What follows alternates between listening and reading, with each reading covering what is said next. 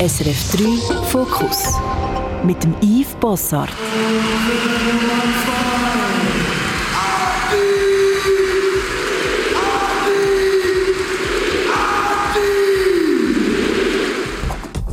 Ja, mein heutiger Gast ist der Andi Schmid, einer der besten Handballspieler der Welt. Gerne wird er auch mit dem Lionel Messi verglichen.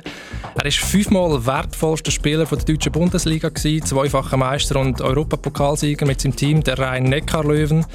Diesen Sommer ist er aus Deutschland zurückgekommen in die Schweiz, wohnt mit seiner Frau und den zwei Söhnen in Hergiswil am Vierwaldstättersee und spielt jetzt für den HC Kriens Luzern. Andi, schön bist du da. Danke für die Einladung. Ja, Andi, wie findest du den Vergleich mit dem Lionel Messi? Ja gut, das ist so eine Spielerei von der, von der Journalisten. Ähm, ist ein bisschen weit hergeholt, finde ich. Klar ehrt mich das, dass ich, dass ich mit so einem grossen Fußballspieler verglichen werde, aber ähm, ja, ich bin, ich bin ich, er ist er, von dem her ähm, ist das eine Spielerei von den Medien schön bescheiden, wie sich das für einen Schweizer gehört, obwohl du lange in Deutschland gelebt hast. Aber ich meine, du gehst, es gibt YouTube-Compilations von deinen spektakul spektakulären Pässen und Schüssen und äh, viele ehemalige Spieler, äh, Trainer sagen, du bist einer der besten Spieler, Spielmacher äh, von der Welt, Spielintelligenz, Übersicht und so weiter. Ähm, also wenn Handball so populär wäre wie Fußball, dann könntest du wahrscheinlich nicht mehr einfach so laufen auf der Straße, oder? Dann würde es da wahrscheinlich links und rechts ein Manager von mir sitzen. Dann hättest du nicht können direkt, Bodyguards, genau, dann hättest du nicht direkt können Kontakt mit mir aufnehmen sondern hättest müssen über mein Management gehen. Aber ich komme aus einer bescheidenen Sportart. Ähm, wie du angesprochen hast, ich bin Schweizer. Ich bin bescheiden aufgewachsen, habe, habe Wert mitbekommen von daheim, bin bodenständig unterwegs und ähm, von dem her bin ich froh, wo ich bin, äh, dass ich in der Sportart äh, man kann meinen Stempel aufdrücken, das ist schön. Aber ich muss auch ehrlich sagen, ich, kann, ich bin froh, dass ich, dass ich auch noch frei kann durch Zürich oder durch Luzern durchlaufen Aber in Deutschland, in Mannheim und Heidelberg, wo du jetzt zwölf Jahre bist, gespielt hast und gelebt hast mit deiner Family, ist es schon ein bisschen anders. Weil dort hat Handball schon einen anderen Stellenwert als in der Schweiz. Ja, einfach per se hat, hat Sport einen größeren Stellenwert in Deutschland und ähm, das macht, macht sich natürlich auch bemerkbar im Privatleben. Also wenn du nach dem Spiel gehst, einkaufen, so klassisch am Morgen beim Bäcker bist, dann wirst du klar auf, auf das Spiel angesprochen, ähm, wirst gelobt oder wirst kritisiert. Mhm. Ähm, das ist irgendwo gewöhnungsbedürftig, aber ähm, gehört halt in Deutschland ein bisschen weiter dazu. Und ähm, die Rhein-Neckar Löwen haben dort in der Region einen höheren Stellenwert. Handball sowieso und von dem her ähm, hat es schon die eine oder andere Szene gegeben, wo ich, wo ich angesprochen wurde. Wie gehst du mit dem um oder wie bist du mit dem umgegangen? Was hast du, bist du dem ausgewichen oder hast du das auch... Äh Ausgewichen nicht. Ähm, irgendwo durch hat schon Grenzen. Wenn ich mit, äh, wenn ich mit den beiden Jungs unterwegs war und ähm, es sind Leute gekommen wegen Fötterungen fragen, habe ich schon einmal gesagt, du, wäre jetzt eigentlich noch cool, wenn ich mit, äh, mit mhm. den Kindern allein sein Aber es ist jetzt alles im Rahmen gewesen. Es ist jetzt nie irgendwie eine mühsame Situation geworden. Mhm. Du hast vor kurzem dort einen Abschied gehabt, in der grossen SAP-Arena in Mannheim vor 15'000 Leuten und Fans. 12'000 sind es. 12'000, sorry. Ganz wichtig. Nein, es ist auf jeden Fall eine riesen Halle und du, und du bist jetzt zurückgekommen da, äh, in die Schweiz, wohnst in Hergiswil, spielst für Kriens, äh, Luzern und die haben ein bisschen kleinere Halle. Wie ist das jetzt für dich, dort zu trainieren und, und zu spielen? Ja, es ist eine Umstellung, klar, aber das habe ich auch gewusst. Ich habe gewusst, auf was es mich einlässt. Ähm, ich, bin, ich habe die Schweiz mal verlassen, bin mir nur das gewöhnt aus der Schweiz. Ähm, und jetzt komme ich da wieder zurück zu meinen Wurzeln und das ist irgendwie das Schöne daran und das Romantische daran, dass ich jetzt wieder in die Hallen zurückkehre, viele Leute auch wieder sehe, die ich, die ich schon lange nicht mehr gesehen habe. Einfach so ein bisschen den Kreis schließen lassen von, von, von, der, von der ganzen Karriere. Ähm, klar, es ist schön, äh, in Deutschland ist man auch ein bisschen für sich allein als Spitzensportler, also man geht in die grossen Arenen rein und hat eigentlich keinen Kontakt mit, mit den Fans oder mit den Zuschauern. Das ist ein bisschen anders in der Schweiz. Mhm. Ähm, da, da kannst du jedem fast noch die Hand schütteln, wenn du in die Halle reinkommst. Also das macht es auch immer durch aus. Wir sind eine Sportart, wo, wo volksnäher ist, wo, äh, wo eben näher bei den Leuten ist. Ähm, das, da wollen wir uns auch ein bisschen abheben vom Fußball, muss ich ganz ehrlich sagen. Das ist vielleicht auch ein bisschen die Nische, die der Handballsport gefunden hat. Und von dem her bin ich, bin ich happy, dass ich jetzt noch ein, zwei Jahre lang in der Schweiz spielen kann. Mhm. Für dich ist es heimgekommen, hast du gesagt, auch. der Kreis schließt sich. Du bist in Luzern aufgewachsen, äh, jetzt wieder am Vierwaldstättersee in Hergiswil in der Nähe. Aber für deine Familie ist es natürlich schon auch ein Bruch. Also deine Frau Therese ist Norwegerin. Sie hat zwar mal kurz in der Schweiz gelebt mit dir, aber dann eigentlich in Deutschland jetzt lang, die zwölf Jahre. Und auch die Söhne reden, äh, die beiden Söhne, die du hast, der eine ist, glaube ich, sechs, der andere zehn, gell? Ähm, reden beide Hochdeutsch. Die kommen jetzt eigentlich, klar, ist die Familie da, die Großmama ist da und so weiter, aber ähm, für die ist das auch alles neu und fremd. Wie geht es denen? Ja, eigentlich äh, überraschend gut. Ich habe schon ähm, extremen Respekt davor, von dem Moment, wo wir, wo wir nach zwölf Jahren zurückkommen. Ähm, wie du sagst, ähm, unsere beiden Söhne sind in Deutschland geboren. Sie reden wirklich wie Deutsche, also ein schönes Hochdeutsch, nicht so wie wir Schweizer äh, Hochdeutsch probieren zu reden. Und ähm, ja, für die ist es ein Riesenbruch. Ähm, der, vor allem der Größte, der Zehnjährige, hat natürlich einen Freundeskreis, hat Fußball gespielt dort in Deutschland, ist in der Schule gewesen. Äh, für ihn ist es äh, schwierig, muss ich ehrlich sagen. Oder am Anfang ist es schwierig gewesen. Mhm. Hat äh, schon auch viele Fragen gestellt, wenn dass wir dann wieder zurückgehen auf Deutschland. Ähm, sind dann als... Was als, hast du gesagt? Ich habe gesagt, äh, jetzt mal vorübergehend nicht, jetzt bleiben wir mal ein bisschen in der Schweiz oder dann jetzt einmal Wurzeln schlagen. Sie haben die Schweiz schon erkannt. Wir haben immer wieder probiert, an Weihnachten, in den Sommerferien, dann in die Schweiz zu kommen, um so ein bisschen die Angewöhnung zu vereinfachen. Und ähm, ja, jetzt aber nach kurzer Zeit hat sicherlich geholfen, dass wir im Sommer zurückgekommen sind. Viele können in der Body sein, viele von haben schon Leute kennengelernt. Und ähm, ja, also bis jetzt äh, läuft es eigentlich überraschend gut und äh, ist schnell abgelaufen. Hoffen wir, dass es so bleibt, ja. Wir werden jetzt in der folgenden Stunde so ein bisschen äh, über dich reden, über dein Leben, woher du kommst, wer du bist, was dich geprägt hat, ähm, woher dein Ehrgeiz, dein Talent kommt, deine Selbstzweifel, wie du mit Druck umgehst und ob Erfolg süchtig macht. Ähm, wenn du an deine eigene Kindheit äh, zurückdenkst, ist das eine schöne Kindheit gewesen?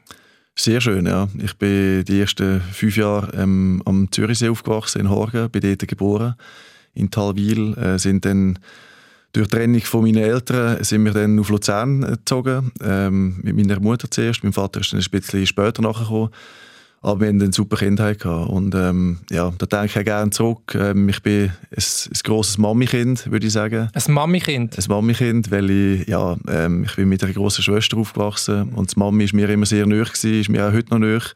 Manchmal fast zu nahe, ähm, wenn sie mir noch äh, vor zwei, drei Jahren gefragt hat, äh, was ich, ob ich Mokka oder Schokojoghurt äh, daheim im Kühlschrank wollte, dann hat es schon einen Moment gegeben, wo ich musste sagen, du, das geht jetzt ein bisschen zu weit. Der Sohn ist jetzt mittlerweile 5, 36. Aber ich denke sehr gerne an meine Kindheit zurück und ähm, erlebe das jetzt mit meinen Kindern ähm, wieder aufs Neue. Ähm, das ist schön, dass man immer wieder so ein bisschen zurückversetzt wird, ähm, am, am Tisch sitzt, Hausaufgaben macht mit den Kindern. Das sind solche Momente, wo ich, wo ich auch zurückdenke an meine Kindheit. Und darum ähm, ja, ist das alles sehr schön, äh, sehr schön abgelaufen. Mhm. Und die Trennung, die du angesprochen hast, was hat die bei dir ausgelöst so im Nachhinein? Was würdest du sagen? Ja, das ist schwierig zu sagen. Es ist, nicht, äh, ist nie einfach, wenn, wenn du als, ähm, als kleiner Bub ähm, dann die Mama und der Papi nicht mehr unter einem Dach wohnen. Aber wir haben das als Familie sehr gut gehandelt. Ich habe heute noch einen sehr guten Draht zu meinem Vater. Mhm. Meine Mutter und mein Vater verstehen sich eben noch gut. Also, ähm, es ist ähm, eigentlich reibungslos abgelaufen, aber es hat schon logischerweise einen Moment gegeben, wo, wo dann Fragen halt aufgekommen sind. Wieso ist jetzt der Papi nicht daheim? Da muss ich keinen Hehl draus machen. Das ist sicherlich nicht einfach für ein, äh, für ein kleines Kind, und, ähm, aber das hat, hat, hat sich alles zum Guten gewendet. Und wem musst, wem musst du mehr Danke sagen, was dein sportliche Ehrgeiz oder dein Talent angeht? Von wem hast du das? Von niemandem. Ähm, das weiß ich nicht, wo ich das entwickelt habe, muss ich ganz ehrlich sagen. Das Wirklich? Ich... Niemand? Also meine Eltern sind, meine Eltern sind äh, eigentlich gar nicht sportlich, ähm, haben gar keinen Background irgendwo durch, weder im Handball, Fußball noch sonst andere Sportarten. Ähm, da kann ich auch meinen Freunden Danke sagen, die mich ähm, mit 6, 7 das erste Mal zum Handballtraining mitgenommen haben. Mir hat gerade den Ärmel reingezogen. Und dann habe ich den Ehrgeiz in mir selber irgendwo durch entwickelt. Mhm, da reden wir gerade noch drüber. Ähm, und dann Schulzeit, bist du ein guter Schüler gewesen? Oder immer schon welche Sporteln, Basketball, Handball? Hm, ich bin ein solider Schüler gewesen, würde ich sagen. Ähm, ich habe nicht mehr gemacht, als es gebraucht hat. Ähm, bin dann einmal zufrieden mit einem Vieri. Äh, habe dann auch ähm, noch eine Ehrenrunde gemacht an der Kante, habe dann das erste Mal die Matura ein bisschen unterschätzt, mhm. ähm, habe es dann äh, im zweiten Anlauf ähm, mit Ach und Krach geschafft, kann ich auch ehrlich so sagen. Ich würde sagen, ähm, ich bin ein guter Auswendiglehrer gewesen. Ich habe viel, viele Sachen auswendig lernen, also irgendwie habe mir die, die Sachen haben gemerkt, haben wir auch gewisse Sachen im Französischen aufgeschrieben, eine Seite vorgemerkt, ähm, die relativ gut äh, können aber vortragen. Ja. Aber wenn, wenn dann die erste Gegenfrage kam, dann bin ich ein bisschen geschwommen. Von dem her ähm, solider Schüler, aber auch nicht mehr. Machst du das heute noch auswendig lernen? Das Spielzeug von den Gegner anschauen auf Video? Nein, da bin ich schon eher intuitiv, intuitiv unterwegs. Mhm. Ähm, ich glaube, mit der Erfahrung ähm, musst du dann nicht mehr so viele Sachen bildnerisch sehen vor dir oder visuell sehen ähm, ich habe die Sachen irgendwo in mir drin, habe irgendwo ein Urvertrauen in meine Stärke, ein Urvertrauen in meinen Instinkt und ähm, da probiere ich eigentlich so heute mehr zu spielen. Mhm. Und dann hast du immer mehr von Handball spielen, bist in die Szene reingekommen bei Borba Luzern, hast aber gleichzeitig studiert, du hast Wirtschaft angefangen, dann Sport studiert, nach drei Jahren aber abgebrochen, das ist eigentlich ein, wahrscheinlich eine der wichtigsten Entscheidungen von deinem Leben, gekommen, nämlich auf den Sport setzen, Spitzensport setzen. Wie, wie schwierig ist das gewesen? Extrem schwierig, ähm, weil da kommen sehr viele Fragen, ähm, natürlich von links und rechts, auch von, von, von den Eltern. Und ähm, hast noch keine abgeschlossene Ausbildung, ähm, Studium unterbrochen. Viele Leute, die dann sagen, mach doch zuerst deine Ausbildung, bevor du wirklich auf die Karte Sport setzt. Aber ich hatte dort irgendwo durch etwas in mir drin, wo, wo mir ein Zeichen gibt, jetzt ist der richtige Zeitpunkt. Und äh, im Nachhinein ist der richtige Zeitpunkt gewesen, aber in dem Moment hatte ich schon auch Zweifel. Gehabt. Ich bin der Überzeugung, dass keine Entscheidung im Leben kann man mit hundertprozentiger Sicherheit treffen, dass die richtig ist. Ich habe immer probiert, Entscheidungen zu treffen in meinem Leben, sportlich wie privat, ähm, und nachher aber voll darauf gesetzt habe, dass die ja die richtige dann ist im Endeffekt. Aber ich habe immer Zweifel gehabt. Also es hat nie eine Entscheidung gegeben, wo ich gesagt habe, das ist jetzt ähm, der absolut richtige Weg. Da würde ich lügen. Ähm, aber ich habe mich entschieden und dann auch an dieser Entscheidung festgehalten und sagen, jetzt gehe ich diszipliniert den Weg. So. Genau, so, so bin ich eigentlich äh, die ganze Zeit durchs Leben gegangen, aber in dem Moment ist schon, ist schon schwierig gewesen, speziell wenn du aus der Schweiz rausgehst. Wir sind nicht prädestiniert Sportland, wo dann einfach sagt, ähm, du, super, setz auf Karte Sport. Ich kann mich gut erinnern an der, an der Uni in Zürich, am Anfang, wo ich denen gesagt habe, du, oder, ähm, grüezi wohl, könnten Sie mein Studium ein bisschen strecken, ich, ich, äh, ich mache Spitzensport nebendran dann haben sie mich mit einem müden Lächeln angeschaut und gesagt, nein, das ist nicht möglich. Also von dem her ähm, sind wir dort natürlich nicht prädestiniert für, ähm, für einen Sport. Ist das auch am Handball gelegen oder wäre das bei Fußball genau gleich gewesen? Das ist eine gute Frage. Ähm, ich weiß es nicht. Ähm, ich glaube schon, dass natürlich der Handball eher eine Randsportart ist. Ähm, kann im Fußball anders sein, aber ich glaube, also große Universitäten wie, wie die Uni Zürich, glaube ich, wäre es auch als Fußballer schwierig geworden. Mhm. Und interessant ist, wenn man zurückschaut, du bist am Anfang eigentlich gar nicht so an der Spitze unter den Jungen, kann man sagen. Du bist eigentlich im Schatten von anderen auch, immer vorne dabei. Hat es einen Moment gegeben, du hast gesagt, irgendwann habe ich gemerkt, Stimme dir drin, die sagt, das ist dein Ding, das, das machst ähm, Wie hast du das gemerkt? Nicht von einem Tag auf den anderen. Das war ein Prozess gewesen. Ich habe ähm, immer mehr gemerkt, so mit 17, 18, 19, habe ich gemerkt, okay, ich habe, ähm, ich habe da wirklich der Sportart irgendwo durch in meiner Alterskategorie den Stempel aufdrücken. Ähm, habe gemerkt, dass ich besser bin als andere. Habe auch nie irgendwie die Lust verloren. Ich hatte selten Momente im, im Training, wo ich, wo ich das Gefühl hatte, jetzt habe ich keine Lust. Also, mhm. ähm, ich habe wirklich einfach Lust gehabt. Ich habe irgendwie so eine Leidenschaft entwickelt für den Sport. Das ist für mich die, hat sich alles um den Sport dreht. Was, was würdest du sagen, jemand, der jetzt mit Handball nicht, nicht viel am Hut hat, was ist, was ist der Reiz für dich an dem Sport im Vergleich zu Basketball, wo du auch ab und zu gespielt hast, oder, oder Fußball?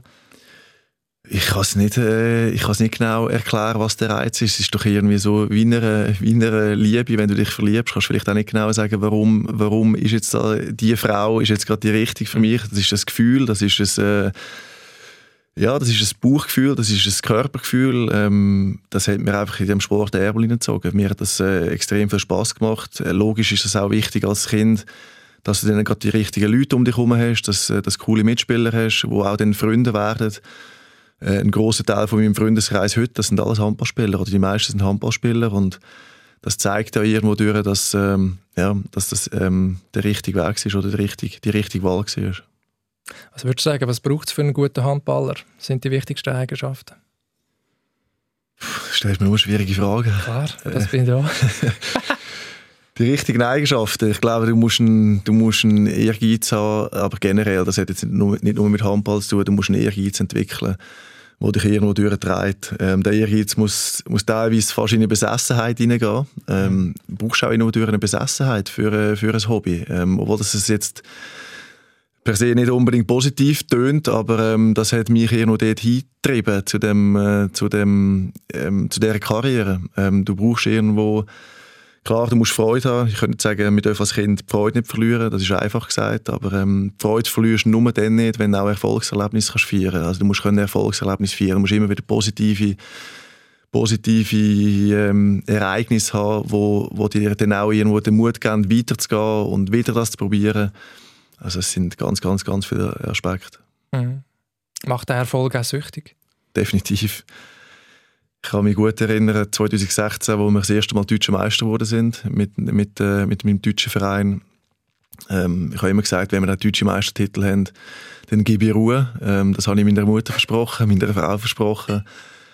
Aber äh, es ist noch viel schlimmer geworden, wenn ich ganz ehrlich bin. Weil wenn du den Geschmack von dem, von dem Erfolg mal im Maul hast, ähm, dann, dann willst du ihn immer wieder. Es ist wie wenn früher als Kind äh, Süßigkeiten gekauft hast. Die, die die damals noch Fünfer abgekostet haben, wenn die einmal gegessen hast und die haben so, so gut geschmeckt, hast du sie am nächsten Tag wieder kaufen Und ähm, ich glaube, das, das ist irgendwo eine Sucht, ja, wo, wo sich da entwickelt. Aber was, was schmeckt da so gut am Erfolg? Ist es, weißt, dass man die eigenen Ziele wie erreicht hat oder sogar übertroffen hat? Oder ist die Anerkennung von außen, der Support, das Lob? ist eine Mischung. Bei mir war es mehr Bestätigung für mich selber. Es ist eine Bestätigung es hat mir so eine innere Ruhe gegeben. Es hat mir eine Ruhe gegeben, dass es so, dass ich das erreicht habe, was ich mir auch irgendwo vorgenommen habe, dass, äh, dass ich ein Ziel erreicht habe, dass dass ich auf dem richtigen Weg bin. Klar, das Lob von außen ist immer schön, aber das ist vergänglich. Ähm, die loben dich äh, zwei, drei Wochen, bist, bist, äh, bist der König. Ähm, aber weisst im, weißt, im Umkehreffekt weisst auch, dass, wenn es nicht gut läuft, dann drücken sie am Boden ab. Also auf dem her ist für mich das eigene, die, also der eigene Antrieb ist für mich wichtiger gewesen, die Befriedigung für mich selber ist für mich wichtiger gewesen, als, äh, als das Lob von außen. Das ist der größere Antrieb gewesen, würde ich sagen. Also die Ziele, die du dir selber setzt, woher die auch immer kommen, also an die eigenen Grenzen zu gehen, das verschiebt sich ja auch mit der Zeit, oder? Das ist schwierig daran am Spitzensport, finde ich, dass äh, wenn, du, wenn du irgendwann mal eine Latte gesetzt hast, mhm. für dich selber oder auch für die Leute aussen ähm, an dem wirst du gemessen und an dem messest du dich selber und darum ist es ähm, relativ schwierig, ähm, nach Erfolg irgendwie weiterzuspielen, weil die Wahrscheinlichkeit, du hast mehr Enttäuschungen im Sportlerleben als, als Höhepunkte. Das ist einfach so. Du hast mehr Enttäuschungen, du hast mehr schlimme Niederlagen als, als schöne Siege. So habe ich das in meiner Karriere erlebt und ich wollte die Niederlagen nicht auf die Seite schieben. Ähm, das gehört zu einer Karriere dazu. Aber ich weiß auch, ähm, alle messen mich an dem, an dieser Latte, die ich gesetzt habe. Ich messe mich selber daran, obwohl ich beispielsweise jetzt mit bald 39 ich kann sagen, ich bin nicht mehr so gut wie vor fünf Jahren. Mhm. Aber ich probiere immer noch die Latte zu erreichen, die ich vor fünf Jahren mal gesetzt habe. Obwohl ich weiß, dass ich das wahrscheinlich nicht mehr erreiche. Was würdest du sagen, was ist deine grösste Schwäche? Die Ungeduld. Das ist meine grösste Schwäche. Ich bin ein extrem ungeduldiger Mensch, ähm, bin auch teilweise ein Kontrollfreak. Das ist vielleicht meine zweite große Schwäche. Wie zeigt sich das? Ja, wenn, äh, wenn du bei mir im, im, im Zimmer wärst oder im Büro wärst, äh, würdest du äh, wahrscheinlich etwa 37 Post-it-Zettel an der Wand sehen, was ich alles erledigen und was ich alles für Ideen habe. Und ähm, ja, ich bin, ich kontrolliere gerne auf dem Feld. Und darum ist auch vielleicht meine Position als Spielmacher, wo ich das ganze Spiel eigentlich in meiner Hand kann, kann haben ähm, daheim auch, ähm, ich kann schwierig loslassen, ähm, beispielsweise jetzt bei den Kindern. Das ist, ähm, das ist schwierig, das ist, glaube ich, Königsdisziplin. Also jetzt, wo sie älter werden? So, jetzt, wo sie älter werden, mhm. ist, glaube ich, Königsdisziplin. Dass man wirklich seine Kinder kann loslassen kann und denen auch irgendwo Sachen zutraut, allein zu machen und ihre eigenen Erfahrungen, negative, positive, machen, die machen zu lassen. Ähm, ich habe viele Schwächen. Was würdest du am liebsten loslassen und kannst nicht? Ja, ich würde, äh, ich würde das Ganze vielleicht ein bisschen relaxter sehen. Ich muss da, äh, äh ich sage immer meiner Frau, sie kommt aus Skandinavien, die mhm. sehen das Leben ein bisschen lockerer und mhm. ein bisschen relaxter. Und ich glaube, das macht den Alltag äh, viel einfacher, wenn, wenn gewisse Sachen einfach kannst kannst von dir wegschieben und ähm, ja, das einfach mal laufen lassen. Hast du dir mal überlegt, was du geworden wärst, wenn nicht Handballer geworden wärst? Das ist eine gute Frage. Ähm, haben wir eigentlich noch nie groß so überlegt. Ähm, ich glaube, dann wäre ich irgendwo in der Privatwirtschaft gelandet. Hat dort mein Glück versucht oder mein Glück gefunden, sicherlich. Ähm, das war nicht der einzige Weg, gewesen, wo, wo, wo das Glück mit sich bringt, bin ich überzeugt. Aber ähm, ich, bin, ich bin happy, so wie es gelaufen ist. Früher wollte ich Feuerwehrmann werden. Ähm, Feuerwehrmann? Ja, wollte ich werden. Schön. Aber ähm, da wäre ich nicht geeignet. Ja, nachher ist eine riesige Karriere hingelegt. Also ich ähm, habe es gesagt, die letzten zwölf Jahre ein riesen Aufstieg. In, angefangen hat es äh, in Dänemark, eigentlich, wo du ins Ausland gegangen bist. Ähm, ein Jahr in Silkeborg gespielt, dort schon MVP geworden, also bester Spieler der Liga. Nachher zu den Rhein-Neckar-Löwen gegangen, auf Mannheim, zwölf Jahre dort geblieben. Aber du hast dort schon viele Angebote von anderen europäischen Clubs. Barcelona zum Beispiel. Also es sind hohe Summen im Spiel gewesen. Du hast mir gesagt, die Ablösesumme von Dänemark nachher auf Deutschland ist eine halbe Million gewesen. Äh, du hast noch andere Angebote. Ähm, warum Deutschland? Warum Mannheim? Warum nicht grösser? Ja, gut, grösser, ähm, grösser für den Handballsport geht es fast nicht, weil die deutsche Bundesliga gilt als so die stärkste Liga der Welt. Ich bin auch, was ich auch noch eine Schwäche, äh, eine Schwäche vergessen habe, ich bin ein Sicherheitsmensch. das kommt auch noch, das ist die vierte Schwäche. Äh, von dem, Obwohl du auf Spitzensport gesetzt hast, muss man schon sagen.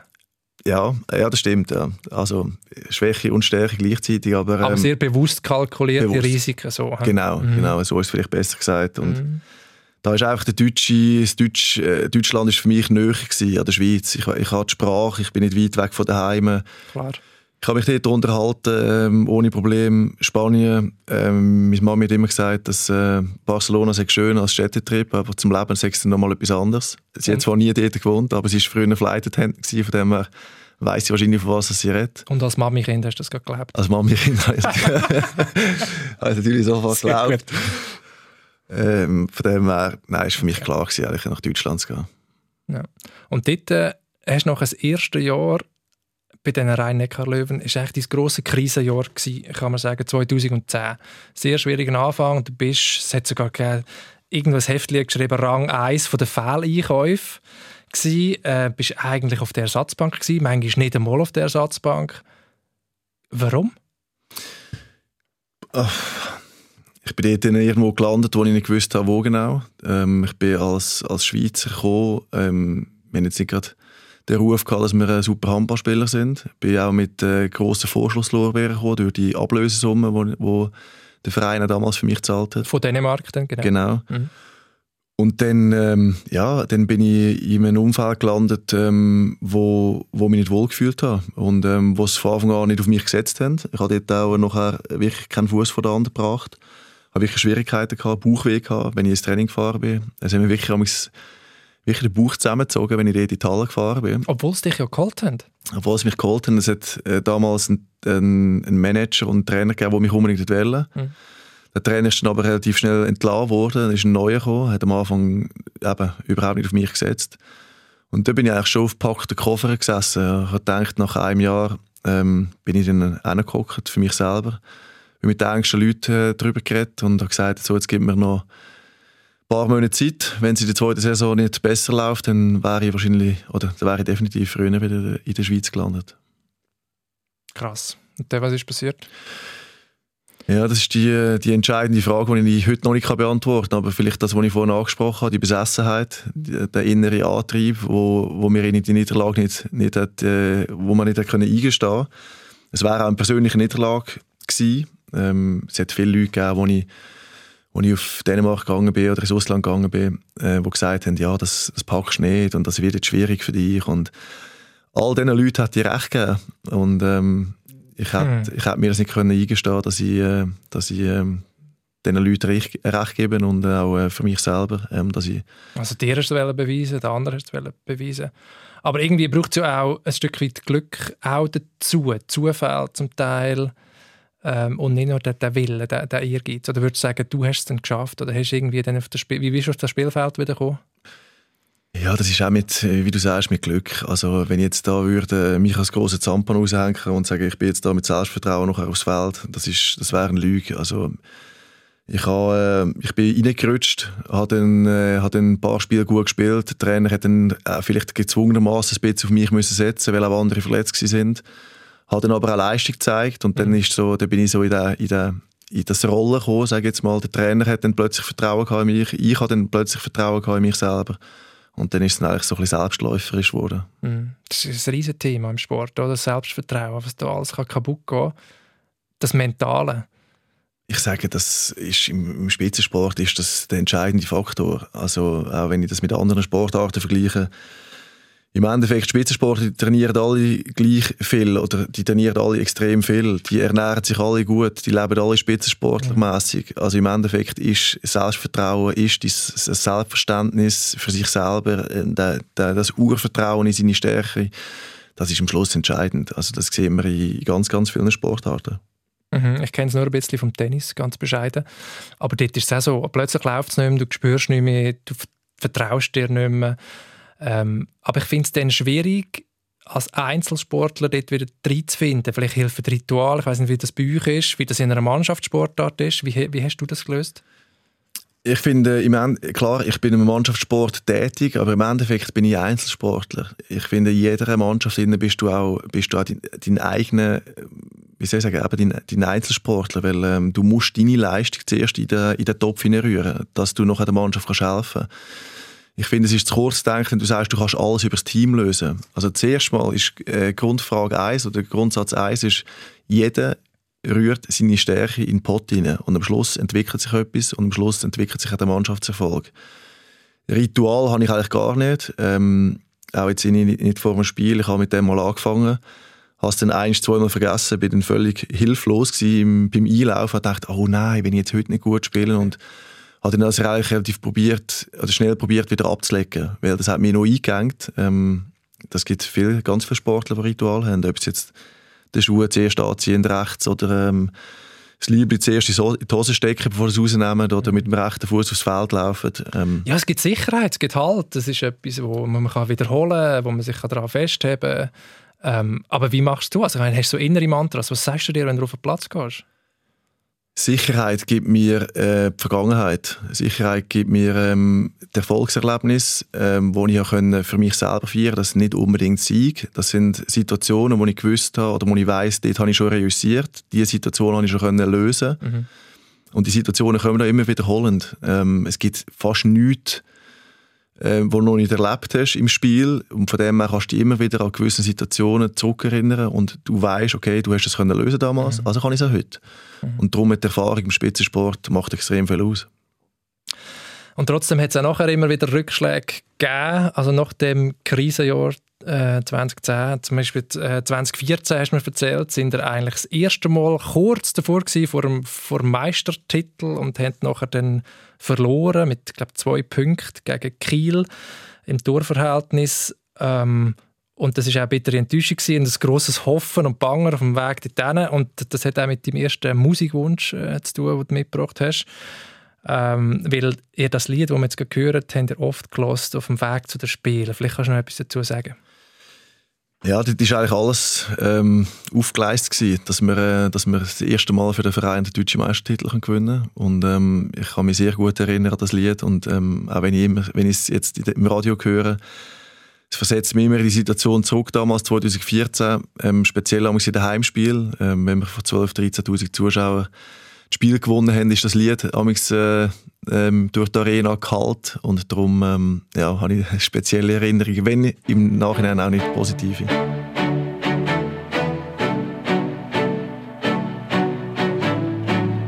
Wer friert uns diesen Moment ein? Besser kann es nicht sein. Denkt an die Tage, die hinter uns liegen, wie lang wir Freude und Tränen schon teilen. Jeder für jeden durchs Feuer, im Regen stehen wir niemals allein. Und solange unsere Herzen uns steuern, wird das auch immer so sein.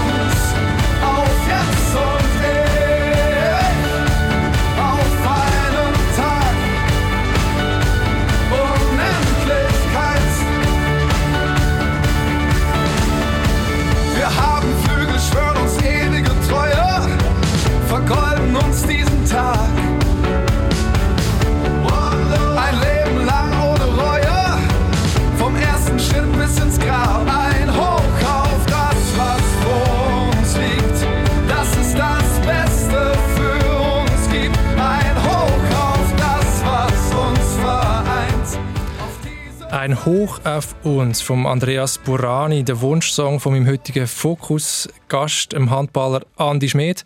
Was löst es bei dir aus, nach acht Jahren den Song wieder zu hören?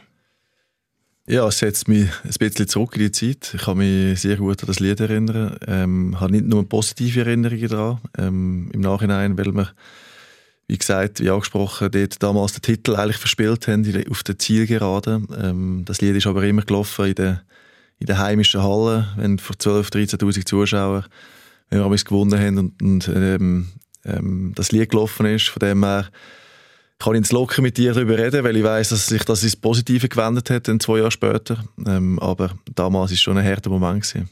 Zu verlieren, das kannst du schlecht, weil du so ein bisschen den Erfolg suchst. Auch das Gewinnen dir wichtig ist. Du bist der Winnertyp, du willst besser sein, du willst die Latte hochlegen.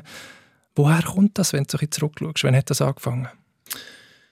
Ich weiß nicht, was angefangen hat, aber es ist immer, ähm, wie ich vorhin angesprochen wenn du mal den Geschmack äh, vom Erfolg im Mund hast, dann willst du ihn wieder erleben. Ähm, ich kann nicht sagen, wo, woher das kommt. Es ist, äh, ähm, ja, es ist eine teilweise Besessenheit, es ist, äh, das, ist das Ehrgeizige, es ist das, äh, der innere Antrieb äh, wo mich hin und her bringt und wo, wo, wo die zum Erfolg pusht oder zum, zu, zu den Höchstleistungen pusht. Mhm. Welche Rolle hat jetzt das Ausland gespielt? Weil ich habe eine Erfahrung gemacht, ich bin während der Doktorarbeit einmal im Ausland gewesen, während dem Studium und dort hast du halt das Netzwerk weniger, hast Freunde weniger, weniger, weniger Ablenkung, kannst du sagen. Bist so in deiner Community, in deiner Bubble und kannst dich voll fokussieren. Hast du das auch so erlebt? Das ist absolut so. Also darum bin ich auch ins Ausland gegangen, um, um wirklich voll auf die Karte zu Spitzensport setzen. Ähm, wie du sagst, du hast, äh, du hast kaum Ablenkung. Ist in dem Sinn positiv, dass du dich komplett kannst auf den Sport konzentrieren kannst. Andererseits ist es auch negativ, weil eben, wie gesagt, äh, ein bisschen am Leben vorbeilebst, ähm, vielleicht auf der sozialen Ebene. Aber für den Sport ist es immens wichtig. Ähm, wir gehen dorthin und wollen reüssieren, weil das ist der einzige Grund, warum man dort lebt. Ähm, ich bin nicht auf Mannheim gegangen, weil ich ein bisschen äh, die Stadt genießen sondern ich bin auf Mannheim gegangen, um sportlichen Erfolg zu feiern. Und darum ist es eine ganz, eine ganz andere Herangehensweise, wenn man, wenn man komplett auf den Sport setzen kann. Du hast mir im Vorfeld gesagt, ähm, du hast auch viel, viel müssen aufgeben, auf viel verzichten mit, mit dem Leben. Ähm, es ist dir vorgekommen, als hättest du zwölf Jahre ein bisschen am, am Leben vorbeigelebt. Was heißt das? Ja, das hat sich jetzt in den letzten sechs Wochen oder in den ersten sechs Wochen jetzt nach der Rückkehr wieder ähm, so ein bisschen gezeigt. Ich habe das letzte Mal zu meiner Frau gesagt, dass wir ein bisschen am Leben vorbeigelebt haben. Es ist so eine Ruhe eingekehrt jetzt. Ähm, wir sind dort wie in einer, wie in einer Blase drin ähm, Du bist äh, immer in dem, in dem Vollstress in Erfolg zu haben. Du hast äh, jeden dritten Tag Spiel. Ähm, du, du hast viele Reisen durch ganz Deutschland, durch ganz Europa durch.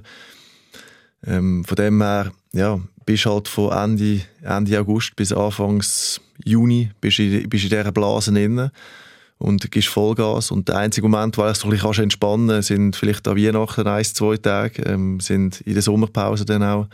Weil sonst bist du permanent in dem Tunnel drin und du ähm, willst eigentlich jedes Spiel willst erfolgreich gestalten, kannst nicht, dann gehst du wieder ein in ein Loch runter nach Niederlagen und dann musst du wieder rauskraxeln fürs nächste Spiel. Von dem her ist es schon noch kräftezehrend. Aber wie muss ich mir das konkret vorstellen? So eine, so eine Arbeitswoche von Andi Schmidt bei der Rhein-Neckar-Löwen? Ja, es ist einerseits natürlich die nationale Meisterschaft, wo du äh, durch, nur schon durch die geografischen Distanzen viel unterwegs bist, ähm, im, im, Hotel schlafst, äh, im Bus unterwegs bist, andererseits auch die europäischen Spiele, wo ähm, ähm, an das Spiel fliegst, ähm, irgendwo auf Mazedonien oder auf Ungarn, wo eng takteten Spielplan musst verfolgen ähm, ja, und das zehrt. Das zehrt. Du bist äh, ab und zu vier Tage unterwegs. Ähm, ich will das nicht negativ reden. Es ist äh, auch eine fantastische Zeit als Spitzensportler. Ich kann mein Hobby zum Beruf machen. Es soll jetzt nicht zu negativ tönen, aber es ist schon, wie zurückblickend, ist es ähm, kräftezehrend und hat, ähm, hat, ähm, ja, hat Kraft gekostet. Was hast du am meisten vermisst? Die innere Ruhe bei mir selber, äh, die Ruhe zu finden, ähm, mal so das Abfahren, das Richtige, ähm, mal so ein bisschen jetzt so das endlich mal eine Revue passieren lassen und eben so das Durchschnaufen, das habe ich am meisten vermisst. Dann äh, habe ich natürlich viel an der Schweiz vermisst. Ähm, ich bin jetzt zurückgekommen und habe gemerkt, ich bin ein bisschen ein Bünzli geworden. Ähm, ich, schätze, Bünzli. ich, ich schätze die Schweiz extrem. Also ich schätze die Sauberkeit, ich schätze die Pünktlichkeit, ich schätze die Sicherheit, ähm, das Essen, ähm, die Landschaft. Ähm, das war jetzt ein super, super Werbespot für die Schweiz, aber es ist halt wirklich so, weil ich einfach zwölf Jahre im Ausland gelebt habe und jetzt alle Sachen, die ich, die ich schon lange nicht mehr gesehen habe, jetzt wieder erleben und von dem her ähm, hat es viele Sachen gegeben, die ich vermisst habe. Mhm. Aber in Deutschland hast du ja die Zeit nicht gehabt. Du hast ja den Zeit, das enge Zeitkorsett gehabt und den, den grossen Erwartungs- und Leistungsdruck. Das macht auch etwas mit einem, nehme ich an. Oder? Also wenn du, äh, ja, wenn du eine Leistung gebracht hast, dann wird die nächste gefordert. Genau so ist es. Das ist ähm, Krux am Spitzensport. Dass wenn du, wenn du gute Leistungen gezeigt hast oder wenn du die Latte irgendwo mal gesetzt hast, dass du dann immer an dem gemessen wirst. Das ist auch, ähm, das ist auch manchmal zermürbend, ähm, weil man auch von sich selber wieder die Leistung erwartet. Und ähm, die Leistung erwarte ich heute noch von mir. Ich bin Ende Monat 39. Und wenn ich ganz, ganz ehrlich bin mit mir selber, dann weiß ich, dass ich die Leistung wahrscheinlich nicht mehr erreiche, die ich mal vor vier, fünf Jahren ähm, geleistet habe.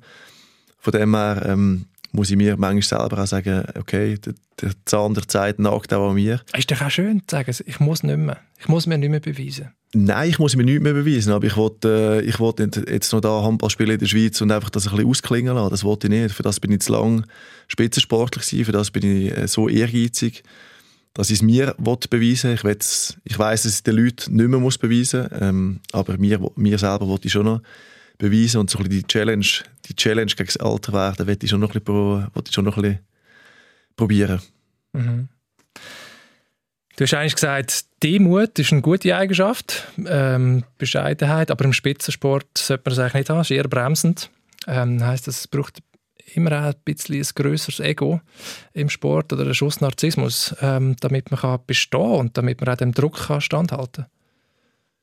Ich habe das damals so ein bisschen im Kontext gesagt mit, eben mit dem Leben in Deutschland. Ähm, die Deutschen sind so unterwegs, dass sie, dass sie etwas Gutes machen und dann auch darüber reden ähm, Wir Schweizer sind, unsere Stadt Demut wirklich auf den, auf den Leib geschneidert. Ähm, so sind wir erzogen worden, so sind wir aufgewachsen.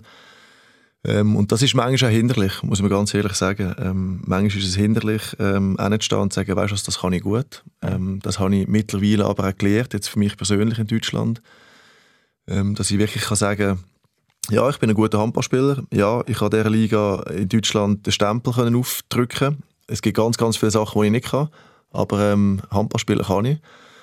Und ähm, das haben mir die Deutschen mit ihrer Mentalität schon ein bisschen mitgegeben. Ähm, es ist dort äh, natürlich auch angesehen, sage jetzt mal, wenn du als Spitzensportler unterwegs bist. Ähm, in der Schweiz habe ich schon müssen, ab und zu in jungen Jahren müssen sagen, ähm, wo ich gesagt habe, ich sage Spitzensportler ist dann die zweite Frage, was ich sonst noch beruflich möchte. Ähm, das ist das ist auch ein Klassiker damals. Wie das Geld verdienst, ja. Mhm. Mhm. Was würdest du sagen, ähm, Selbsteinschätzung, was kannst du, was kann Andi Schmidt besser als alle anderen auf dem Platz? Was kann ich besser? Ähm, ich ähm, liebe, liebe den Handballsport 24 Stunden. Ich bin ähm, so eng mit dem Sport verbunden dass ich mich so mit dem, mit dem Sport auseinandersetze, beschäftige, vielleicht mehr beschäftige als alle anderen. Ähm, was also, wie zeigt sich das? Das heißt auch noch daheim am Abend hirnet es bei dir rum, Spielzeug, Pass. Ja, schon viel. Spiel, ja? Also ich habe schon ein paar Mal bin ich, bin ich auch im Bett gelegen ähm, und habe mir irgendwelche Sachen vorgestellt oder Spielzeug vorgestellt ähm, oder äh, Sachen, Varianten, wie man kann spielen kann. Das ist mir schon ab und zu um 11 Uhr, um halb 12 Uhr am Abend durch durch den Kopf gegangen, natürlich, wo meine Frau geschlafen hat, wo ich nebenan noch ein bisschen wach gelegen bin. Ähm, ja, ich setze mich einfach mit dem Sport auseinander. Das ist, das ist mein grosses Hobby. Ähm, ich liebe den Sport immer noch, wie ich es mit 10 geliebt habe. Mhm. Ähm, es ist ein Privileg, dass ich auch mein Hobby zum Beruf machen kann. Und darum ist es manchmal auch, ähm, oder darum ist vielleicht das die grösste Stärke, die ich habe aber das würden viele andere wahrscheinlich auch sagen, weißt die Leidenschaft, der Einsatz, ähm, dass man vieles aufgibt dafür. Ähm, aber du kannst ja wahrscheinlich noch mehr. Also wenn man so ein über dich liest und die Sachen anschaut, was du auf dem Platz machst, sieht man, du bist ein unglaublicher Spielertyp. Also du hast eine unglaubliche Spielübersicht, und Kreativität, du spielst spektakulär. Ähm, vielleicht ist doch das, was dich auszeichnet. Vielleicht auch als Spielmacher die Übersicht zu haben, die Kreativität zu haben, die anderen überraschen, den anderen einen Schritt vorausziehen, taktisch. Es ist wie, wie abgesprochen, dass du echt die Stärken von mir nennst. Das ist schön, danke vielmals. ähm, Ja, das ist vielleicht auch eine Stärke. Ja, das ist eine große Stärke, dass ich vielleicht äh, das Handballspiel immer noch als Spiel sehe. Ähm, ich probiere das Spiel zu spielen. Habe wahrscheinlich auch nicht die, die körperliche Konstitution, ähm, zum, zum das Spiel zu schaffen, sage ich jetzt mal. Ich muss es spielerisch lösen mhm. und ähm, ähm, darum habe ich vielleicht so ein bisschen, wie, wie man so schön sagt, aus der Schwäche in Stärke gemacht. Mhm, aus der Not eine Tugend. Du bist genau. eigentlich, wenn man dich anschaut, äh, im Vergleich zu anderen Handballern eher äh, schmal gebaut. Das war auch immer so ein Hindernis, gewesen, eine Schwäche, gewesen, kann man sagen, vor allem als Jugendlichen, oder? Nehme ich an. Früher hatte ich schon ähm, damit zu kämpfen. Gehabt. Ich weiss auch, dass ich, dass ich mich relativ früh mal habe vermessen lassen beim, beim, beim Kinderarzt, wie groß das ich dann wäre, weil ich bin eigentlich immer, immer so ein bisschen nachgehinkt von der Größe her und habe gewusst, dass wenn ich, wenn ich, wenn ich will, äh, Handball spielen später, wenn ich an die Spitze komme irgendwann, dann muss ich schon eine gewisse Körpergröße an den Tag äh, legen. Ähm, und darum haben wir uns dann mal entschieden, mich zu messen lassen. Meine Mami hat mich dann mal zum, zum Arzt mitgenommen. Ähm, und ja, ich habe immer so ein bisschen körperlich bin ich, bin ich den grossen Jungs ein bisschen hinten nachgehinkt. Ähm, aber hat mir wahrscheinlich auch eine gewisse, eine gewisse Ruhe gegeben, mich dort im Schatten können zu entwickeln. Ich bin jetzt nie das grösste Talent gewesen, oder bin nie im, grossen Fokus gestanden, sondern habe immer können einerseits Jugendliche noch sein, mit Kollegen und Freunden auch in den Ausgang gehen ähm, und andererseits habe ich können in Ruhe handballerisch entwickeln. Mhm. Und sagen wir jetzt, der Fokus, der nicht ganz auf dem physischen liegt, auf der körperlichen Kraft, schützt dich ein bisschen vor Verletzungen, oder? Also wenn man das Spiel anschaut, du bist ja, was eigentlich überraschend ist, wenn man den Sport nicht so kennt, du spielst eigentlich manchmal nur im Angriff mit und in der Verteidigung nicht. Du gehst dann raus, wartest ab und die gegnerische Mannschaft rennt dann auf dein eigenes Team zu und äh, ballert da rein und du kommst dann wieder, wenn es ruhiger ist. man muss das Spiel planen und die richtigen Pässe geben und, und selber natürlich auch schießen und so weiter. Ähm, aber das ist auch so ein bisschen vielleicht ein Erfolgsfaktor gewesen, dass du vor Verletzungen ähm, geschützt äh, heilproben bist, oder? Sicherlich. Ähm, ich vergleiche es immer ein bisschen mit, mit American Football. Ähm, dort geht der Quarterback äh, geht eigentlich auch raus, wenn die grossen Jungs ähm, sich gegenseitig bekämpfen und ähm, er orchestriert dann den nächsten Angriff oder plant den nächsten Angriff. So sehe ich meine Rolle ein bisschen als, als Spielmacher und ähm, das hat sicherlich, ist sicherlich ein ganz wichtiger Faktor, dass ich auch äh, von Verletzungen verschont geblieben bin. Dann habe ich wahrscheinlich gute Gene mitbekommen, auch ähm, immer wieder ein bisschen Glück gehabt, ähm, dass ich nie dort war, wo es wirklich gekracht hat. Von dem her sind das wahrscheinlich äh, verschiedene Faktoren. Mhm. Eben, du bist deine Rolle auf dem Feld ist Spielmacher, das ist eine interessante Funktion. Du orchestrierst das Ganze, die Spielzüge, ähm, du lesest den Gegner. Äh, in Sachen Führungskompetenz, also du könntest wahrscheinlich auch, äh, wärst du, hättest eine gute Ausbildung gehabt in den letzten zwölf Jahren, um irgendein CEO zu werden und das Team äh, zu führen. Du hast viel gelernt darüber, wie man wahrscheinlich mit Krisen umgeht in einem, in einem Team, wie man Vertrauen stärkt, äh, wie man jemanden wieder aufbaut, wie man delegiert. Was, was würdest du sagen, was sind so die wichtigsten drei äh, Eigenschaften von einem Teamleader? Punkt Nummer eins ist sicherlich authentisch sein. Ähm, das ist für mich ganz wichtig, dass, äh, dass die Leute, dass, dass ich so bin, wie ich bin. Ähm, weil wenn ich, wenn ich mich würde verstellen dann nach einer gewissen Zeit würde es das erkennen. Mhm. Zweitens finde ich ganz wichtig, dass äh, vorausgehst, dass Erfolg ähm, auch vorlebst, ähm, dass du deine Leistung zeigst. Weil ich kann nicht Sachen von anderen fordern, wenn ich es wenn selber nicht vorlebe und vormache. Und der dritte Punkt ist, ähm, als Führungspersönlichkeit sicherlich auch die Stärken und Schwächen kennen von deinen, von deinen Mitspielern. Dass ich probiere, meine Mitspieler in Situationen hineinzubringen, wo ich weiß, sie werden reüssieren. Und ähm, das wird ihnen Selbstvertrauen geben. Sie werden wieder mehr in in Pot einzahlen für fürs Team, ähm, fürs Team, für den Teamerfolg. Und von dem her ist es für mich schon ganz wichtig, dass ich ähm, die Stärken und Schwächen von meinen Mitspielern gut kenne und sie immer wieder in die richtigen Positionen bringen. Was würdest du sagen, so das Verhältnis von Vorbereitung auf ein Spiel und dann im Spiel selber? Wie viel passiert vorher? Weißt Spielzeuge, die ihr eintrainiert, äh, absprechen und dann nachher im Match ist immer noch eine andere Situation. Wie viel ist reagieren und wie viel ist planen im Sport? Ich glaube schon, dass viel oder ein sehr großer Teil findet im Training statt. Du kannst Sachen einstudieren, du kannst äh, mit, mit Gesprächen in der Kleingruppe, Gesprächen im Team, kannst du sehr viel planen im Spiel ist dann schon immer noch etwas anderes, ähm, weil du weißt nicht, wie es, äh, du hast äußere Einflüsse, ähm, du hast äh, Zuschauer, du hast Schiedsrichter, du hast einen Gegner auf dem Feld wo du nicht kannst planen kannst. Ähm, darum ist es immer eine spezielle Situation. Es gibt auch sehr viele Spieler, die nur im Training funktionieren, wo der Druck, wo die Drucksituation einfach nicht da ist. Mhm. Wo dann während dem Spiel ähm, das nicht können handeln ähm, die äußeren Faktoren. Und darum, ähm, man kann viel trainieren, aber der Ernstfall ähm, so richtig äh, ist, ist nicht möglich im Training. Mhm. Und du hast gesagt, wenn du ja, solche Selbstzweifel hast, dann was dir hilft, ist eigentlich, dich an deinen eigenen vergangenen Leistungen zu orientieren und zu sagen, dir zu sagen, du kannst es eigentlich, du hast es schon mal können, du hast kein Ritual, so, wo du hast vor dem, vor dem Spiel, finde ich interessant. Ähm, mich interessiert jetzt noch so ein bisschen das Private oder die Verbindung zwischen Sport und Privat. Ich meine, daheim in der Familie, du hast zwei, zwei kleine Buben, ähm, eine Frau, äh, dort hat man ja auch so ein bisschen manchmal die Aufgabe, Konflikte zu lösen, Konfliktmanagement, äh, Krisenmanagement, äh, zu reagieren, aber auch so ein bisschen vielleicht Führungsverantwortung zu übernehmen, Vorbild zu sein. Wie habt ihr euch dort aufgeteilt, du und deine Frau, in Sachen äh, Erziehung und Haushalt, Rollenteilung? Gut, Haushalt kann ich, kann ich ganz ehrlich sagen, dass meine Frau nicht kochen kann. Ähm, darum, darum, bin ich äh, der Koch im Haushalt. Ähm, ich koche sehr gerne. Ich bin nicht der Fünf-Sterne-Koch, aber ich habe äh, schon gewisse, gewisse, gewisse Menüs drauf. Ähm, gehe auch sehr gerne einkaufen. Darum ist es auch in, meinem, äh, in meiner Hand. Der klassische Ernährer also? Genau. Also das heisst, du kannst so Pizza, Pasta und die Geschichten, die machst du alle? Definitiv mehr. Also ich habe schon gewisse Menüs drauf die ich äh, von daheim mitbekommen habe. Und, Sag mal das Schwierigste. Oh, ich denke, dass du mir das fragst. Schwierigste, das, das, weiss, das kann ich nicht sagen. Ich kann wirklich so Basics. Ich bin jetzt nicht da, der, wie ich gesagt habe, der mhm. Fünf-Sterne-Koch. Ich müsste mir das genauer überlegen, was das Schwierigste wäre. Ähm, aber eben der Ernährer bin ich. Ja. Meine Frau ist ähm, verantwortlich eigentlich, ähm, für den restlichen Haushalt, sage ich jetzt mal. Da fällt ja einiges an mit zwei Kindern und Hund. Oh ja. Ähm, Hausaufgaben bin auch ich äh, zuständig. Ähm, sitze sehr gerne an äh, mit dem Kind oder äh, mit dem grösseren Fall. Jetzt ähm, habe dann auch gemerkt in den letzten, in den letzten beiden Jahren, wo er sehr viel Homeschooling hatte mhm. durch die Corona-Zeit in Deutschland, dass ich gewisse Sachen muss im YouTube wieder äh, muss holen, wenn es um schriftliche Multiplizieren geht und so. Also es war eigentlich noch spannend gewesen. Aber macht mir mega viel Spaß mit, äh, mit den Jungs, äh, mit den Jungs Hausaufgaben zu machen. Mhm.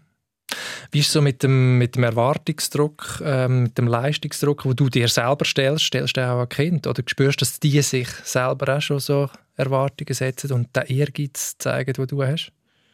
Sie haben einen Ehrgeiz, aber der ist, der ist gesund. Ähm, den, den erlebe ich als gesund. So Deine eigene würdest du nicht als gesund bezeichnen? Ja, also äh, nicht nur gesund, ja. Also ich muss ehrlich sein, es ist nicht nur ein gesunder Ehrgeiz. Wenn du nach etwas strebst und etwas, äh, wenn du in dem, in dem Spitzensport unterwegs bist, dann musst du irgendwo einen, einen Flick haben teilweise. Ähm, das muss ich ganz ehrlich von mir sagen. Du musst irgendwo an, du musst an die Leistungsgrenze gehen, über die Leistungsgrenze teilweise raus. Und ähm, das ist psychisch wahrscheinlich, sowohl psychisch wie körperlich wahrscheinlich nicht nur gesund. Ähm, mhm. Aber es hat mich erfüllt. Ähm, es erfüllt mich heute noch, ähm, Spitzensport zu betreiben.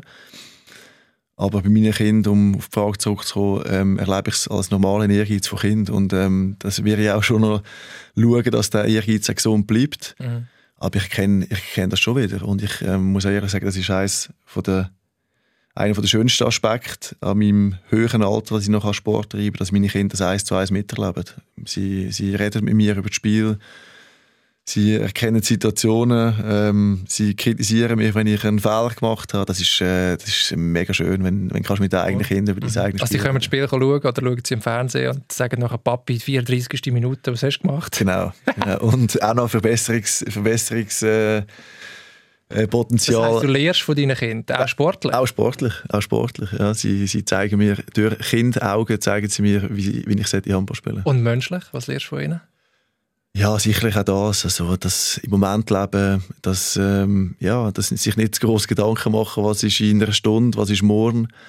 Ähm, das ist das Schönste am, am Kind sein. Und ähm, das leben sie uns ja vor. Wir sind ja immer vorausdenkend unterwegs. Ähm, auch durch unsere Einflüsse. Ich finde, durch unsere Einflüsse auch. Wir müssen ja irgendwo durchplanen, wir müssen unseren Alltag managen. Ähm, und das zeigt uns Kinder und das genieße ich. Ähm, das schaffst du mit ihnen besser? Das schaffe ich mit ihnen besser, ja. ja. Also wenn wir zusammen, zusammen sind und äh, Dann Handy auf die Seite legen, in der Situation sein, mhm. das habe ich immer besser gelernt, auch mit ihnen. Und sie haben mich schon von dem, von dem, von dem getriebenen, auch Spitzensportwelt, nehmen sie mich schon dort raus. Also ich finde es mhm.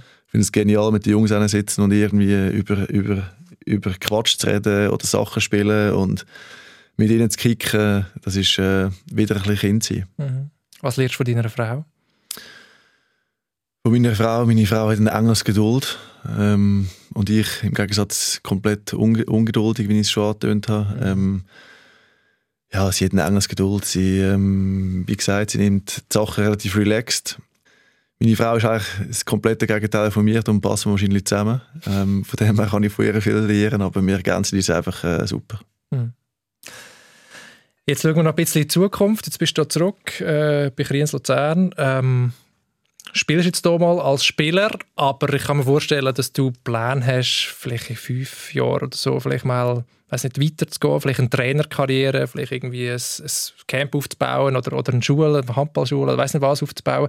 Was hast, hast du einen Plan gemacht? Du bist einer, der gerne Plan macht im Leben.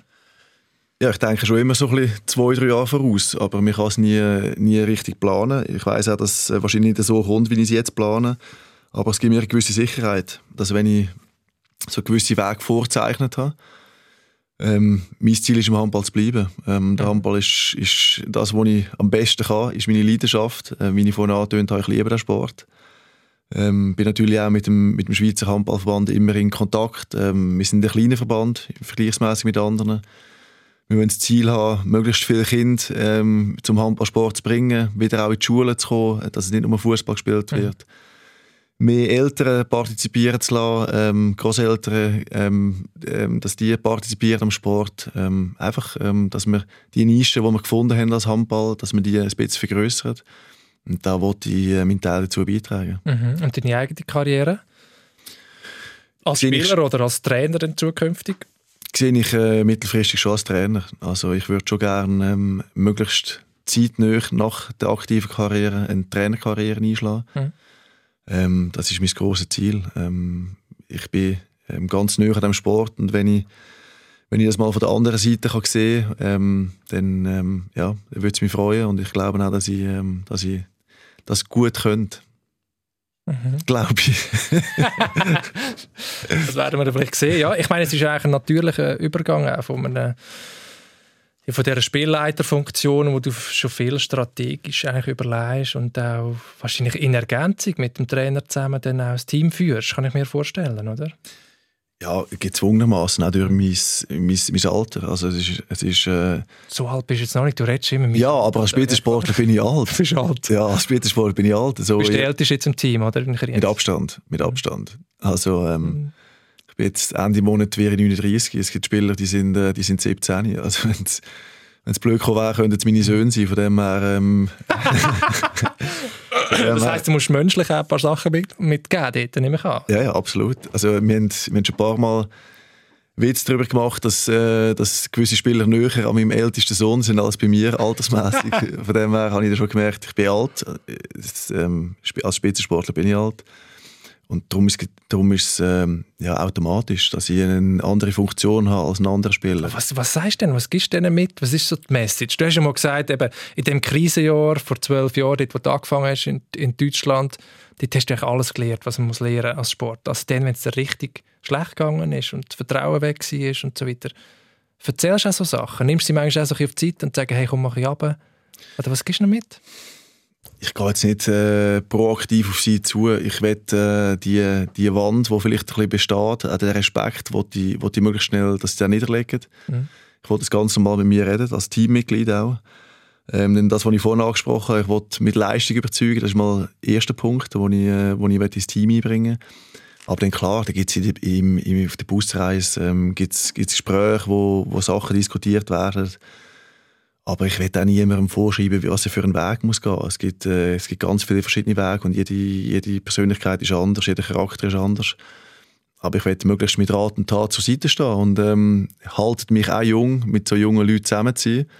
Ähm, die öffnen mir auch teilweise noch die Augen irgendwo durch einen gewissen Bereich und von dem her ist das, äh, ist das ein gegenseitiges Ergänzen. Und schleppen die mit an die nächste Party wahrscheinlich, nach dem Sieg? Ähm, das haben wir schon zweimal probiert mitzuschleppen, aber ich habe gesagt, dass ich dann zwei, drei Tage muss leiden muss und das kann man in der Vorbereitung noch nicht leisten. Von dem, von dem her ähm, ist das noch aufgeschoben. Aber gleich ist das ein Teil vom Leben auch, ein Teil, den du auch verpasst hast, sage ich jetzt mal, oder bewusst hast müssen weglassen in den letzten 15 Jahren Spitzensport. Ähm, und wie siehst du die Phase jetzt, weißt, ähm, eben zurück zu den Wurzeln hast du gesagt, auch wieder so ein bisschen, ja, ein bisschen loslassen auch und ein bisschen von dem von dem eindimensionalen Fokus ein bisschen weg. Oder? Ja, äh, das Loslassen, das ist ein gutes, äh, ein gutes Stichwort. Das, ähm, das wollte ich jetzt machen, das spüre ich auch, wie ich es, äh, wie ich es erwähnt habe. So ein bisschen das Abkommen von dem, von dem, von dem Trip, von dem, von dem intensiven Trip, von dem spannenden, mega lehrreichen, ähm, sensationelle Zeit gewesen. Aber jetzt bin Aber ich froh. auch wirklich wie eine Sucht. Du hast ja vorher von Erfolgssucht geredet. Ja, eine gewisse Sucht ist es. Es ist eine gewisse Sucht und ähm, von dieser Sucht ein bisschen wegzukommen. Ähm, ich bin immer noch ehrgeizig. Also ich spiele jetzt nicht da noch Handball für den HC Kriens Luzern und für die Schweizer Nationalmannschaft, dass ich da noch ein bisschen ausplempeln mhm. und nicht, dass ich ein Büchlein bekomme, sondern ich wollte äh, Erfolg haben. Ähm, für das bin ich zu ehrgeizig. Aber der ganz große Druck verspüre ich jetzt nicht mehr und das, äh, und das ein bisschen oben runterkommen und so ein bisschen das Leben, äh, auf das freue ich mich extrem. Mhm. Das wünsche ich dir. Ich wünsche dir alles Gute jetzt für die nächsten paar Jahre in der Schweiz als Spieler und dann hoffentlich, vielleicht werden wir sehen, auch als Trainer. Ähm, Andi, danke, dass du da bist für die Stunde Fokus. Danke vielmals. Ja, das war der Fokus mit dem Handballer äh, Andi Schmid. Das ganze Gespräch findet ihr wie immer auf srf.ch audio und überall dort, wo es Podcasts gibt. Mein Name ist Yves Bossart. Schön, dass ihr dabei gewesen und bis bald.